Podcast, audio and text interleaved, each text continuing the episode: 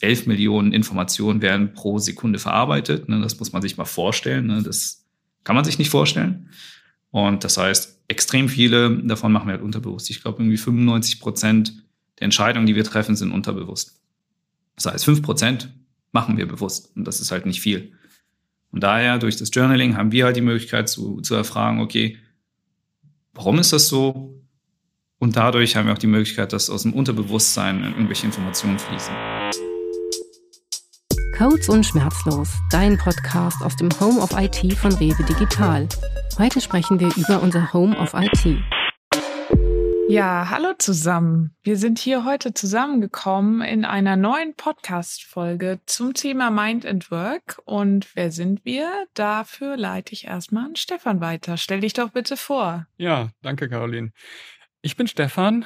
Ich bin Softwareentwickler bei Rewe Digital, mittlerweile seit etwas über sechs Jahren und beschäftige mich auch mit dem Thema Achtsamkeit und Mind and Work. Da erzählen wir, glaube ich, gleich mehr drüber.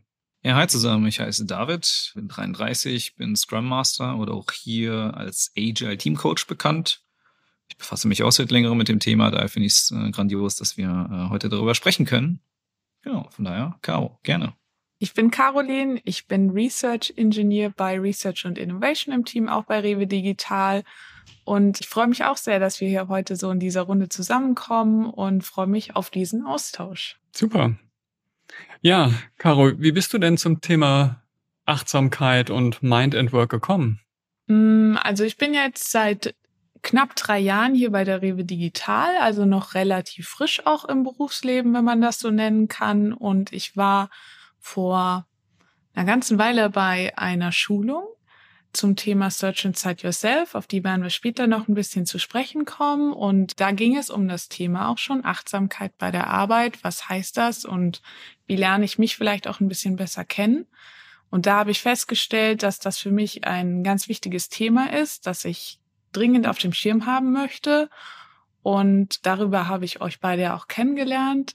Und so hat sich das Ganze weiterentwickelt. Und so kommen wir heute zu dieser Runde auch. Die Frage möchte ich gern weitergeben. Stefan, von dir weiß ich ja, dass du dich zum Beispiel bei der Morgenmeditation engagierst. Wie stehst du denn zu dem ganzen Thema?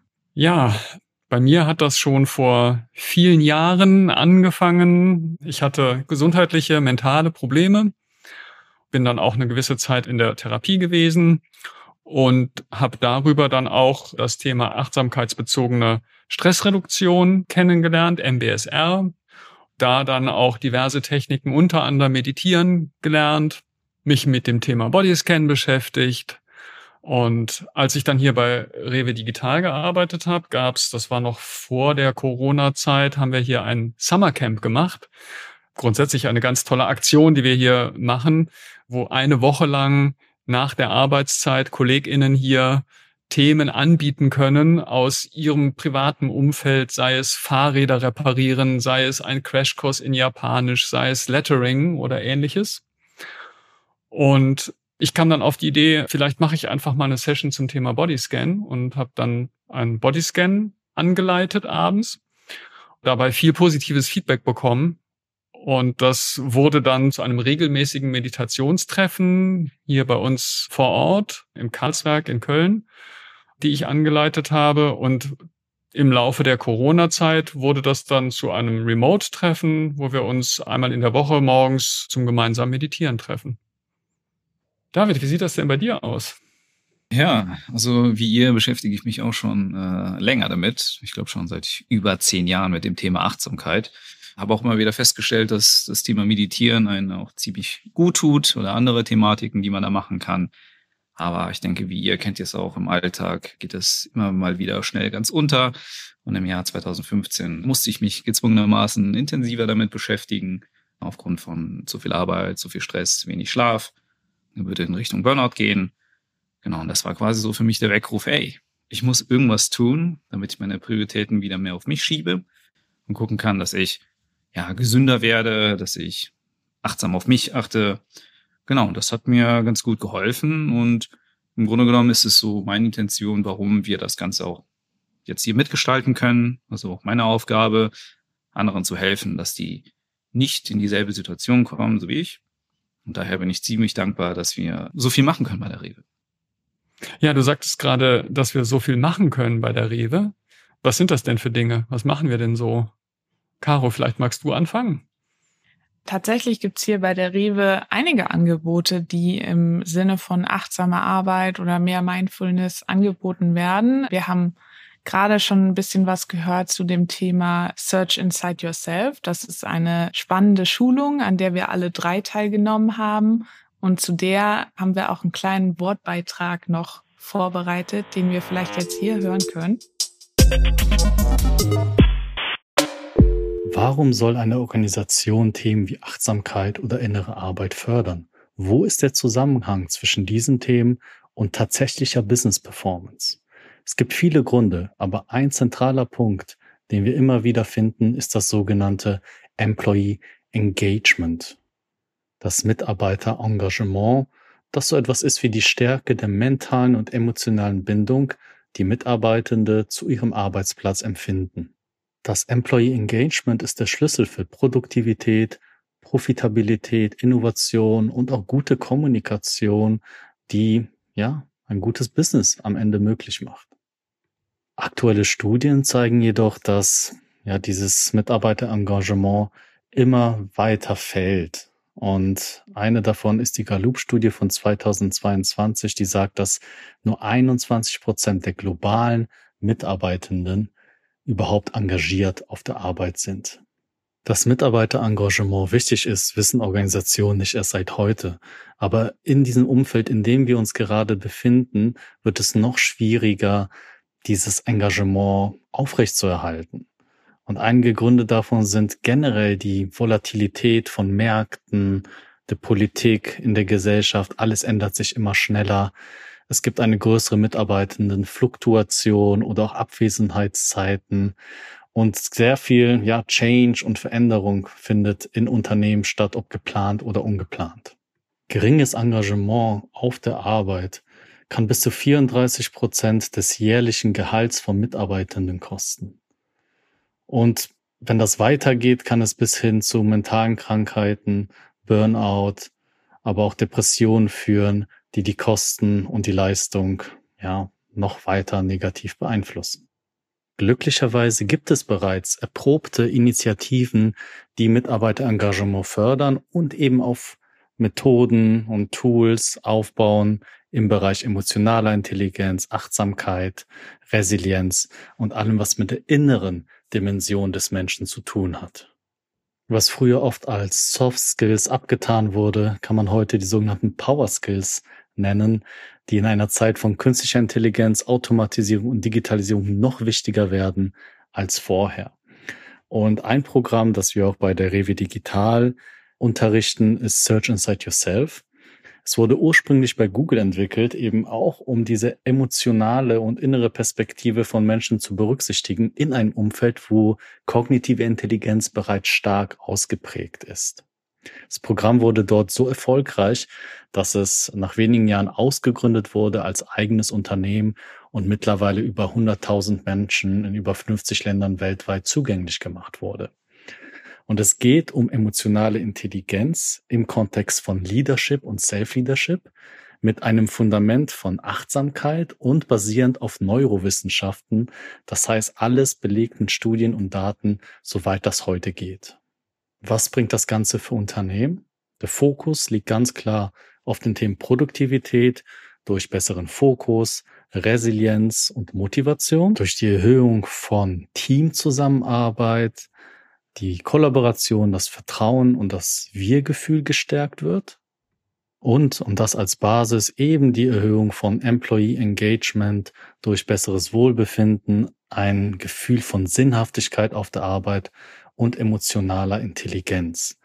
Und wenn ich an das letzte Search Inside Yourself Programm bei der Rewe Digital denke, dann habe ich besonders die Feedbackrunde am Ende in Erinnerung, wo einige der Teilnehmenden gesagt haben, wow, dass mein Arbeitgeber mir so ein Programm ermöglicht, das mir persönlich so viel Gutes gibt, nicht nur auf der Arbeit, sondern auch darüber hinaus, das ist etwas, was ich wirklich wertschätze und das ist etwas, warum ich gerne in diesem Unternehmen arbeite. Darüber hinaus gibt es aber noch viele weitere Trainings und Angebote. Und ich weiß von dir, David, dass du dich ja auch engagierst bei einem speziellen Training. Magst du dazu vielleicht ein paar Worte sagen? Ja, na klar, sehr gerne. Also wir haben bei uns das Thema Achtsamkeitsworkshop, also wie Caro und Camille schon was über Search Inside Yourself erzählt haben, bieten wir zusätzlich noch einen Achtsamkeitsworkshop. Also das Ziel des Ganzen ist, dass wir wissen erstens, was ist Achtsamkeit, wie hilft es einem im Alltag, dass wir reflektierter äh, sind, entspannter und auch fokussierter. Das ist so das Ziel des Ganzen. Inhaltlich geht es darum, genau zu definieren, was ist Achtsamkeit, warum ist es gut, welche Risiken gibt es, dass wir auch so ein paar Theorien machen wie Stress, was ist Resilienz, genau, dass wir dann auch weiter darauf eingehen, welche Daily Practices können wir machen, also im normalen Berufsalltag, aber auch privat, Genau, das ist so die Hauptessenz von dem Workshop, dass wir die Dinge mitnehmen können, sodass wir als Menschen halt im Daily Business, im Arbeitsalltag, aber auch privat ja achtsamer werden und auf uns achten. Also, dass wir die Möglichkeit haben, präventiv genau gegen Stress zu arbeiten. Ansonsten haben wir noch eine Veranstaltung, das ist ein Resilienztraining. Genau, da bieten wir im Grunde genommen den Fokus auf Resilienz an da gibt es ja verschiedene Säulen. Da schauen wir, okay, bei welcher Säule ist am schwächsten bei den Teilnehmern ausgeprägt. Und wir gucken dann, was die Teilnehmer tun können, dass die an diesen Säulen weiter arbeiten können und immer resilienter werden. Und auch hier ist immer ganz wichtig zu sagen, dass das präventiv ist, keine Therapie, weil dafür gibt es professionelle Hilfe, die das im alltäglichen Leben machen. Wir bieten einfach den Kurs an, damit Leute schon mal wissen, was ist das überhaupt und was kann man für die Zukunft tun. Aber Stefan, erzähl du mal, du machst ja auch die Morgenmeditation. Mhm, genau.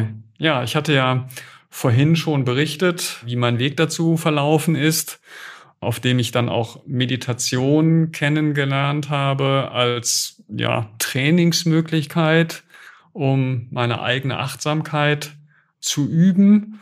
Wir machen da einmal in der Woche, dienstags morgens, treffen wir uns für eine ganz klassische Atemmeditation, stilles Sitzen, auf seinen Atem achten, dabei die Gedanken beobachten, versuchen festzustellen, wenn man sich in den Gedanken verliert und nicht mehr auf den Atem achtet, um sie dann loszulassen und seinen Fokus wieder zurückzuholen. Und das habe ich als sehr mächtiges Mittel kennengelernt, um dieses Thema Achtsamkeit ein bisschen zu trainieren, zu üben und dann auch im Alltag besser praktizieren zu können. Und für mich ist Achtsamkeit so ein ganz fundamentales, universelles Rezept. Zum einen in meinen konkreten Situationen hilft es mir, diesen Puffer zwischen einem äußeren Reiz und meiner inneren Reaktion darauf so ein bisschen zu vergrößern und mir dort mehr Wahlmöglichkeiten zu geben, nicht direkt in alte Muster zu verfallen oder den Autopiloten starten zu lassen was dann auch bei mir wiederum zu Stressreduktion führt, weil der Stress häufig ja entsteht durch meine Bewertung einer Situation. Die Situation ist zunächst mal so, wie sie ist. Und dann passiert bei mir eine Bewertung und das kann ich dadurch so ein bisschen kontrollieren. Aber auch im Arbeitsalltag ist das sehr universell einsetzbar, wenn es beispielsweise in Meetings darum geht, den anderen Teilnehmern achtsam zuzuhören und wirklich nicht einfach auf die nächste Gelegenheit zu warten, in der man selber etwas sagen kann, sondern darauf zu achten, was sagt der andere, wie kommuniziert die andere Person darüber hinaus auch noch. Oder das Thema gewaltfreie Kommunikation, die ja auch viel damit zu tun hat, seine eigenen Reaktionen zu beobachten, sein eigenes Gefühl, das da entsteht und seine eigenen Bedürfnisse wahrzunehmen. Also auch da sehr universell einsetzbar.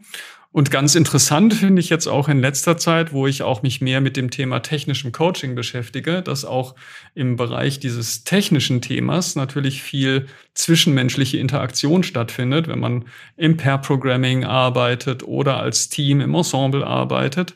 Auch da ist äh, Achtsamkeit halt sehr universell einsetzbar. Und das versuche ich einfach ein bisschen zu vermitteln oder auch andere KollegInnen einzuladen, daran teilzunehmen. Und wir haben jetzt äh, noch einen weiteren Kollegen, der das Ganze auch donnerstags anbietet. Ich selber habe auch den Mut gefunden, auf Konferenzen oder auch bei Veranstaltungen wie unserer Hack Week im Rahmenprogramm auch schon mal eine Meditation anzubieten. Hm, also das äh, schlägt langsam Wurzeln und breitet sich aus. Genau. Ja, wir haben aber auch noch andere Austauschformate. Unser Mind and Work Gathering, das jetzt demnächst ein zweites Mal stattfindet. Caro, da bist du ja auch mit im Organisationsteam. Berichte doch mal darüber. Ja, genau. Ich freue mich schon. Zum Mind and Work Organisationsteam gehören noch zwei andere tolle Kollegen, und zwar der Volkert und der Kamil, die heute nicht hier sind, aber auch ganz wichtige Mitglieder von dieser Initiative. Und was machen wir bei dieser Mind and Work Veranstaltung? Also es gibt viele, viele Kolleginnen und Kollegen, die sich mit dem Thema Achtsamkeit beschäftigen und auch, ja, sich damit beschäftigen, wie kann denn das im Einklang zu meiner Arbeit auch funktionieren? Weil gerade an der Arbeit ist es ja oft so, dass irgendwie super viele Aufgaben auf dem Tisch liegen und manchmal wächst der Stapel und wächst und du denkst dir so, oh Gott, wie soll ich denn das alles hinkriegen? Und dann geht's halt los. Dann bist du irgendwie im Stress und musst erstmal erkennen, diese Zeichen auch zu lesen. Das ist ja was ganz Persönliches, was Stress für einen bedeutet. Wir wollen mit diesem Format halt irgendwie diesen Austausch öffnen und sagen, hey, was heißt das für euch? Was sind denn eure Tipps und Tricks? Und das ist ein Open Space Format, bei dem wir uns nicht hinstellen und sagen, hey, wir haben die Lösung, sondern wir wollen in der Gruppe uns darüber austauschen und darüber sprechen und äh, bottom-up überlegen, was können wir denn tun, um das eben zu fördern. Ja, das war beim letzten Mal sehr spannend und ich freue mich, wie gesagt, auf den nächsten Austausch dazu und freue mich auf die vielen neuen Gesichter, die wir sehen werden. Das Schöne an der Sache ist, wir haben ja noch ein paar weitere Dinge, die wir anbieten. Also jetzt nicht nur wir drei, die wir jetzt gerade hier sitzen mit dem Volkert und Kamiel, sondern es gibt noch unsere Community, das ist die Mental Health äh, dazu gibt's noch einen separaten Podcast, den könnt ihr euch auch gerne anhören mit der Miriam und mit der Heidi. Genau, und die sind da auch sehr, sehr stark unterwegs und treiben das auch weiter voran, dass wir auch gerade in der Rewe die mentale Gesundheit beibehalten und bieten auch verschiedensten Formate an. Und das ist halt mega cool, weil das von verschiedensten, ich sag mal, Ecken oder Seiten kommen, weil wir haben die Möglichkeit zu gestalten, wir können Sachen machen. Das ist nicht top-down vom Management oder von wem auch immer, sondern wir haben eine grüne Wiese, wir können uns austoben, wir können Dinge gestalten, so wie das Mind and Work, das ist von der Community rausgekommen. Und jetzt nicht, dass irgendeiner gesagt hat, wir wollen das haben, sondern wir haben gesagt, wir brauchen das, wir finden das sinnvoll. Und das Management unterstützt uns dabei, dass wir diese Situation oder diese Events, die Workshops anbieten können und das ist natürlich ein totaler Win und Win. Wir hatten noch ursprünglich, hatte ich vorhin vergessen zu sagen, der Achtsamkeitsworkshop war früher extern, dass man auch zu uns intern gekommen hat, hat gesagt, ey, externe Moderation gibt's nicht mehr, kann das oder möchte das jemand übernehmen? Das heißt, man vertraut uns auch, dass wir das Knowledge haben, die Kapazitäten und dass wir es auch machen wollen. Das ist natürlich ein Riesengewinn für uns, weil wir, wenn wir uns schon lange damit beschäftigen können, auch dann einen Mehrwert im Unternehmen noch zusätzlich generieren können zu unserem täglichen Doing, was wir eh schon machen. Und das ist halt ein ein mega Umfeld. Dazu hat uns auch Martina, unser Head of Organization and Culture, eine kleine Nachricht zukommen lassen, die wir euch gerne auch hier vorstellen wollen. Ich als Head of Organization und Culture für die Rewe Digital bin natürlich unglaublich dankbar und happy, dass wir diese Initiative Mind and Work haben, dass sich da eine Community aus uns herausgebildet hat, die die Initiativen vorantreiben und die vor allen Dingen die Themen Achtsamkeit, emotionale Intelligenz und Resilienz bei uns eine Bedeutung geben. Denn wir haben für uns erkannt, dass diese Themen gar nicht mehr wegzudenken sind aus der Beschäftigung, vielleicht sogar aus der alltäglichen Beschäftigung, wenn es um das Thema People, Mitarbeiter, Motivation, Begeisterung und auch Leistungsfähigkeit geht. Wir glauben wirklich daran, dass wir nur dann auch eine gute Leistungsfähigkeit auch langfristig herstellen können, wenn die Menschen, die sich uns anvertrauen, die für uns arbeiten, mental gesund sind und eben auch darauf einen Fokus legen oder auch beobachten, was macht gerade das mit mir, was macht Arbeitspensum mit mir, was machen die Aufgaben, die Dinge, die ich tue mit mir, was macht die Zusammenarbeit mit anderen mit mir und auch eben da den Fokus drauf legen.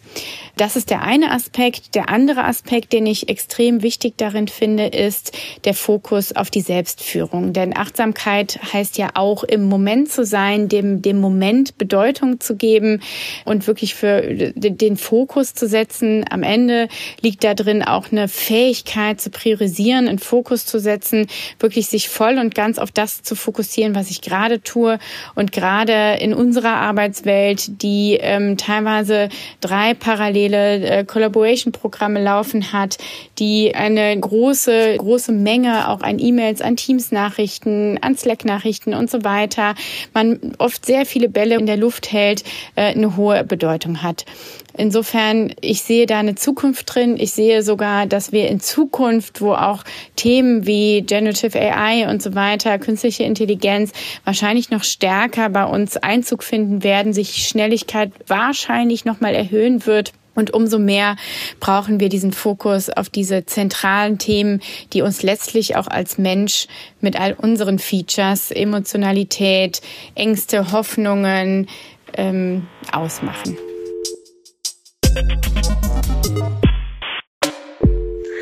Ja, ich habe festgestellt, dass ganz viele ganz kleine Dinge da schon mal hilfreich sein können, wie auf das Atmen achten. Das, was wir in der Meditation ganz bewusst üben, kann man dann vielleicht auch in den ganz normalen Alltag übernehmen und kann in Gesprächen, vielleicht auch kritischen Situationen, in denen man auch merkt, dass man eine emotionale Reaktion auf Aussagen beispielsweise hat, einfach erstmal einmal tief einatmet, sich darauf konzentriert, auf seine Atmung achtet, dann den Körper ein bisschen entspannt und dann erstmal überlegt, was ist jetzt eigentlich wirklich wichtig oder was ist der Grund für meine Reaktion. Das kann man halt üben und kann es dann vielleicht auch in solchen Situationen immer öfter anwenden. Eine ganz einfache Technik, die schon ganz viel bewirken kann. Caro, was hast du so für ein Lieblingsrezept? Ja, danke erstmal dir fürs Teilen. Also ich fand das äh, spannend, was du vorhin auch erzählt hast zum Thema diesen Raum zwischen Reiz und Reaktion aufzuspannen und das auch zu lernen, diesen Raum erstmal äh, zu schaffen. Und das ist was, was ich für mich auf jeden Fall entdeckt habe. Also, ne, ich code viel am Tag und es gibt hundert Dinge, die dabei schiefgehen können aus vielen Gründen. Manchmal bist du vielleicht auch einfach nicht so gut drauf oder es ist kompliziert und manchmal denkst du dir, Mann, ich sitze da jetzt irgendwie schon zwei Stunden dran und das sollte doch eigentlich so eine kleine Aktion von einer halben Stunde werden und dann merkst du auch, wie irgendwie du ja dich selber stresst und denkst, ah, ich habe die Zeit doch jetzt gar nicht. Und wenn ich in so eine Stimmung komme, dann merke ich eben oder habe ich gelernt, das ist genau dieser Raum, den ich jetzt brauche. Und dann hole ich mir den auch physisch, den Raum. Also manchmal gehe ich dann auch mit Absicht, stehe auf, gehe weg, hol mir ein neues Getränk, gehe in die Küche und bringe wirklich physisch auch irgendwie Raum zwischen mich, den Reiz, das Problem. Und das merke ich, dass das ungemein hilft. Ne? Auch sich mit dem Wasser irgendwie mal ans Fenster zu stellen, kurz rauszugucken und nochmal einen Schritt zurückzutreten und zu sagen, okay, warte, was wollten wir machen? Ist das wirklich so wichtig oder sitze ich gerade an einer Kleinigkeit, die eigentlich gar nicht das richtige Problem ist und ich aber jetzt nur meine, das wäre ein Problem. Und wenn ich das gemacht habe, das dauert vielleicht fünf Minuten, bin ich hinten raus so viel schneller, habe deutlich weniger Stress und freue mich über mich selber, dass ich irgendwie das gerade erkannt habe. David, ich hätte gern von dir einen heißen Tipp, was du machst in so einer Situation. Oh Gott, ich habe da ganz viel. Nein, Quatsch. Ein paar Sachen fallen dann natürlich ein. Also das Coole an der Sache ist ja, es gibt so verschiedene Standarddinge, die man ja kennt, Meditation, Journaling, Atmen, aber die Dinge, die man, um achtsamer zu werden, sind ja im Grunde genommen personalisierte Habits, also Gewohnheiten nennt man das auch. Das heißt, es muss nicht unbedingt irgendwo in einem Buch stehen oder in einem Artikel, sondern du kannst selber für dich gestalten, was passt zu dir und was hilft dir dabei, achtsamer zu werden. Genau. Bei mir ist es auch das Atmen, aber ich merke das sehr häufig, wenn ich in einer stressigen Situation bin, wenn ich nervös bin und mein Herz pumpt, wie verrückt, dann atme ich auch. Das ist eigentlich so das Standardding, was ich immer mache. Sehr hilfreich, sehr mächtig, sehr einfach und vor allem, das kostet nichts. Des Weiteren habe ich selber einen Hund. Das heißt, ich bin gezwungen, mit ihm rauszugehen. Ansonsten dürfte ich zu Hause viel putzen.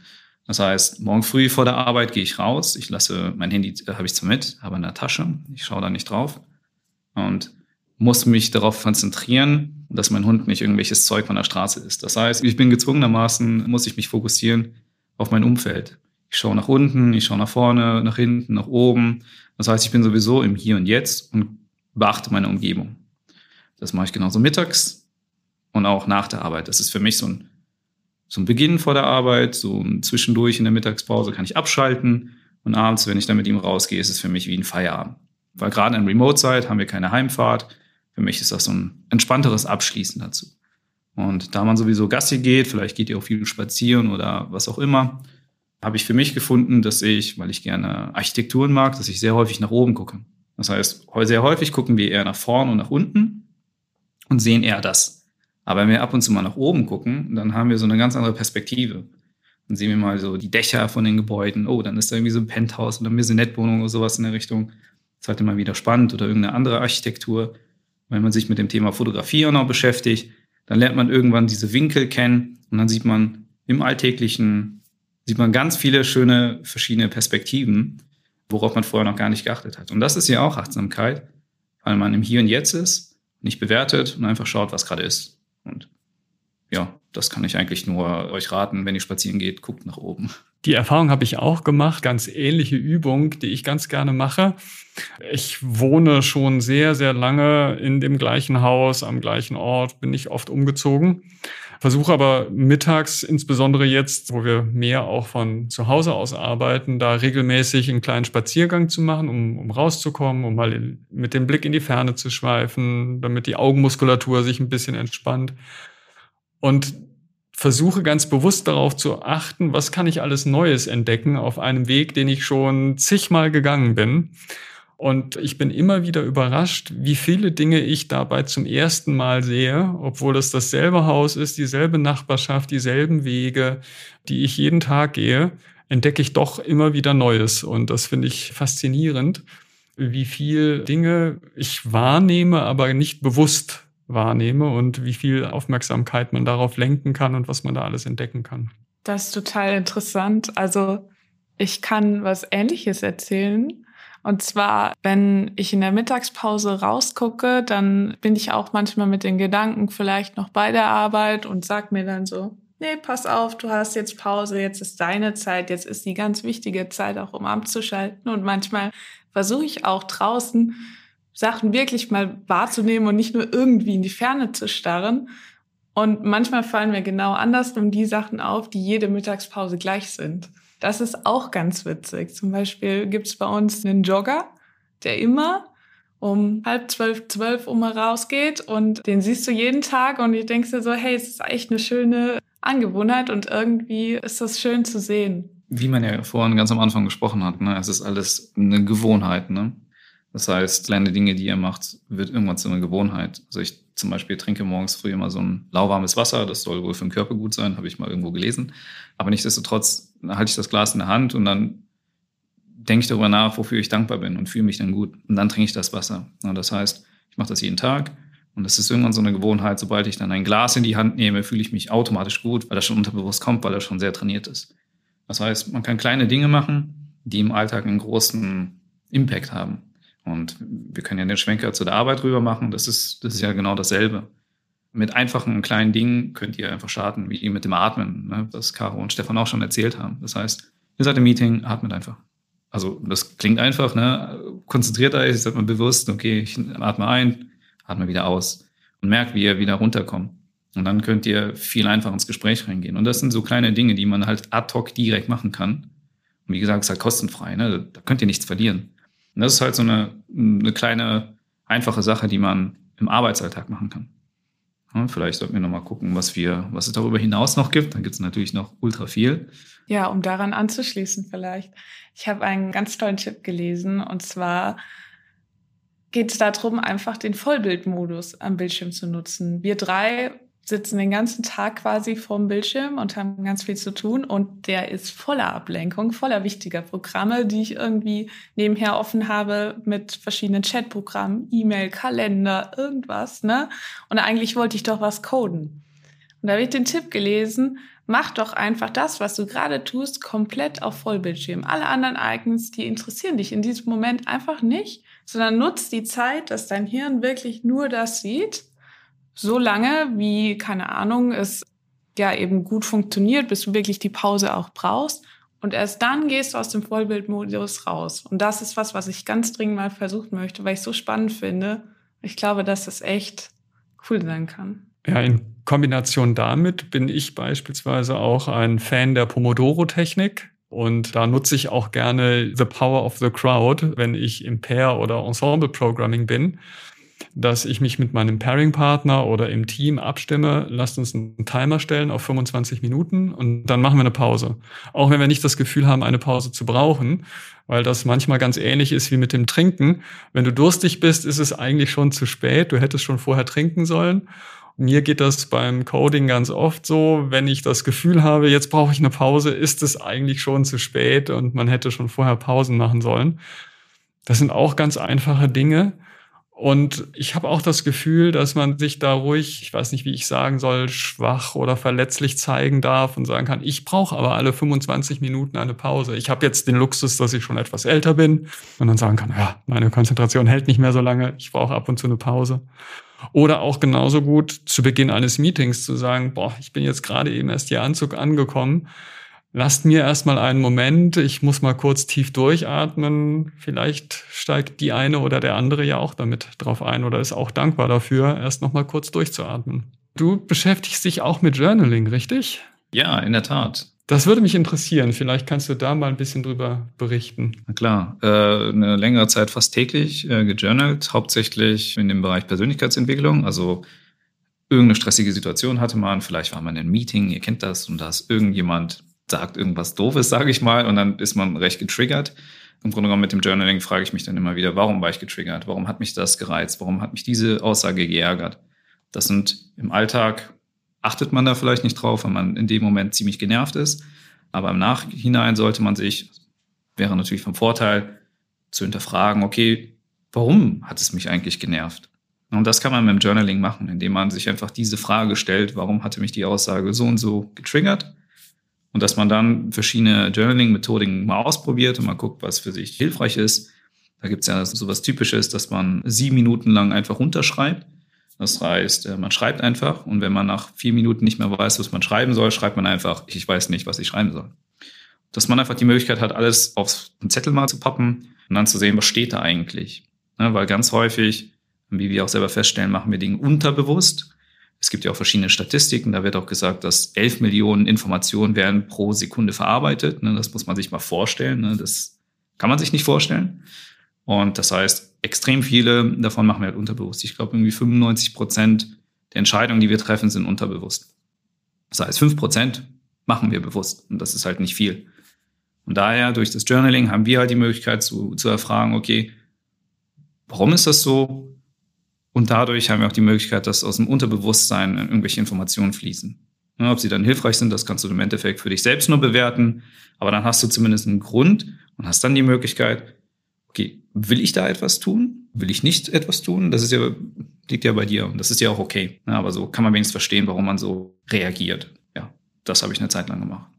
Kann ich nur empfehlen. Ziemlich gut. Kann mir auch vorstellen, dass das auch eine sehr gute Technik ist, um das Wirrwarr, was so in deinem Kopf manchmal rumschwirrt, einfach aus dem Kopf rauszubekommen ne? und dann es vor dir liegen zu haben und es dann besser zuklappen zu können, das Buch und weglegen zu können, um es dann, um dann damit abzuschließen. Ist das so? Ja, in der Tat. Also da gibt es ja sogar eine Resilienzübung, dass man seine Sorgen mal aufschreibt. Ne? Also ganz häufig wird ja gesagt, nee, schreib, mach ein Dankbarkeitstagebuch, um zu gucken, wofür bin ich wirklich dankbar. Das ist super hilfreich. Es gibt aber auch genau das Gegenteil, dass man das aufschreibt, was einen Sorgen bereitet, was einen ärgert. Das ist im Grunde genommen so, als würdet ihr euch mit eurem Partnerin, Partner, Freunde, wie auch immer mal zusammensetzt und euch mal richtig auskotzt. Wahrscheinlich fühlt ihr euch danach besser. Oder wenn man es religiös nimmt, ne, man ist irgendwie bei einer Beichte und erzählt dann. Im Endeffekt ist es sowas ähnliches, nur dass man nicht mit jemandem redet, sondern du redest mit dir selbst, weil du es aufschreibst. Aber so hast du mal deine ganzen Gedanken mal rausgehauen und dann fühlt man sich auch leichter. Und da gibt es auch Statistiken zu, dass das hilfreich ist und deswegen gibt es das auch als Resilienzübung. Daher ein guter Hinweis. Danke, Stefan. Aber ich glaube, Caro, du wolltest auch noch was sagen. Ne? Das wirkte zumindest so. Ich bin auf jeden Fall auch Team Brain Dump, also das Gehirn lernen, um irgendwie wirklich in die Pause gehen zu können oder in den Feierabend gehen zu können. Ich überlege gerade, was ich sagen wollte. Ich glaube, es ging darum, dass wenn ich vielleicht nicht so viel Zeit habe, irgendwie jetzt rauszugehen, weil mein nächstes Meeting vielleicht schon ansteht, neben dem Atmen finde ich auch, dass einfach die Augen zu schließen echt eine schöne Übung ist. Das passt zu dem, was du gerade gesagt hast mit den Reizen, um einfach mal eine ganze Menge an Reizen ausschließen zu können. Mache ich einfach vielleicht die Augen zu und ich könnte mich, das hast du mal erzählt, glaube ich, Stefan, auf den Duft konzentrieren und mich mal dazu zwingen, irgendwie mich auf ein ganz anderes Organ zu konzentrieren.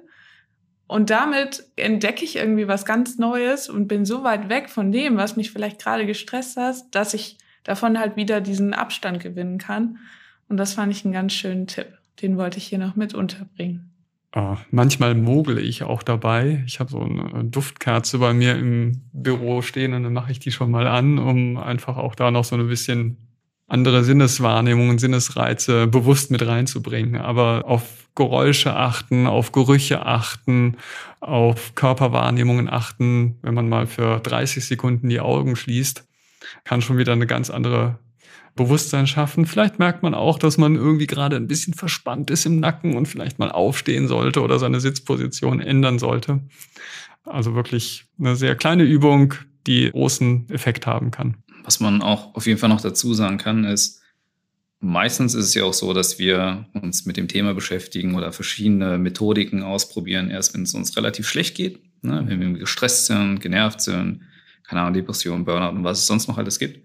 Darüber hatten wir heute auch schon mal gesprochen, dass, dass es ja eigentlich hilfreich wäre, wenn man gerade diese Methodiken macht, wenn es einem gut geht. Weil dann, wenn es mir gut geht, habe ich doch einen viel, viel einfachen Fokus darauf, was für tolle Sachen ein um, um sich herum passieren, ne? wofür man dankbar ist, ne? für die Familie etc., was für schöne Sachen draußen gibt, welche Gerüche es gibt, zum Beispiel durch die Duftkerze oder sowas in der Richtung.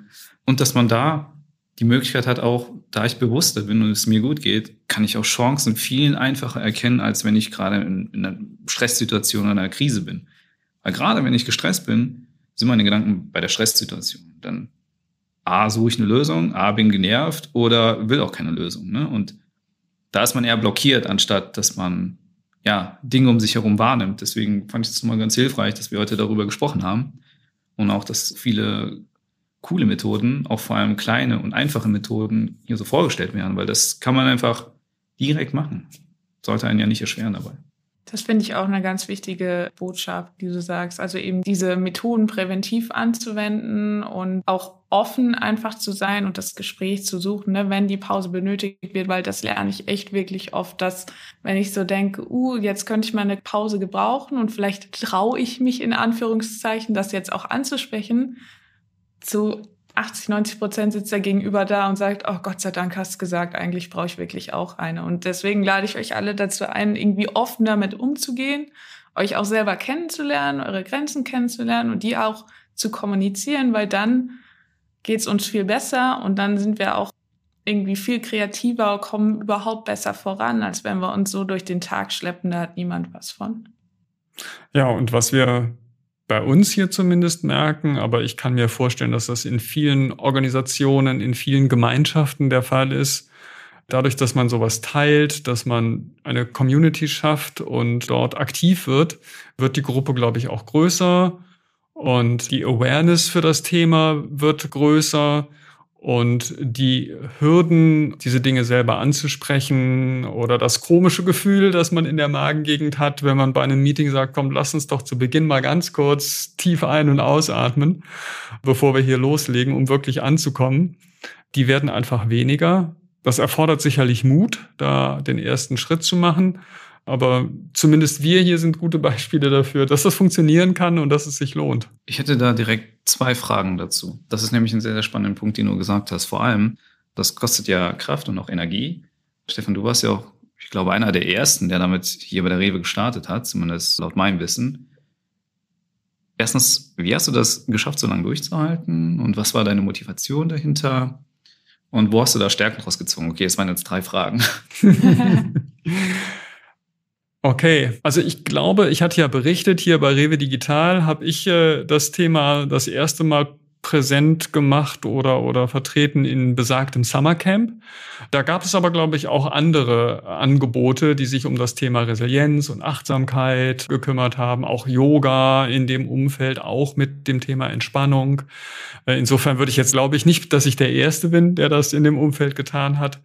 Ja, ähm, warum habe ich das gemacht? Ich hatte halt einfach die Überlegung, ich kann es ja mal anbieten. Ich mache die Meditation sowieso. Warum sollte nicht jemand mit dazukommen?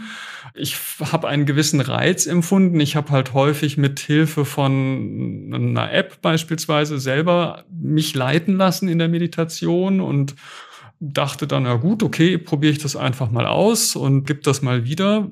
Was kann schon schief gehen? Hm, genau, ne? also die Rückmeldungen, die ich dann bekommen habe, waren, waren sehr gut. Es ist nicht wirklich viel zu tun, außer seinen eigenen Schweinehund zu überwinden und seine eigene Nervosität vielleicht zu überbrücken.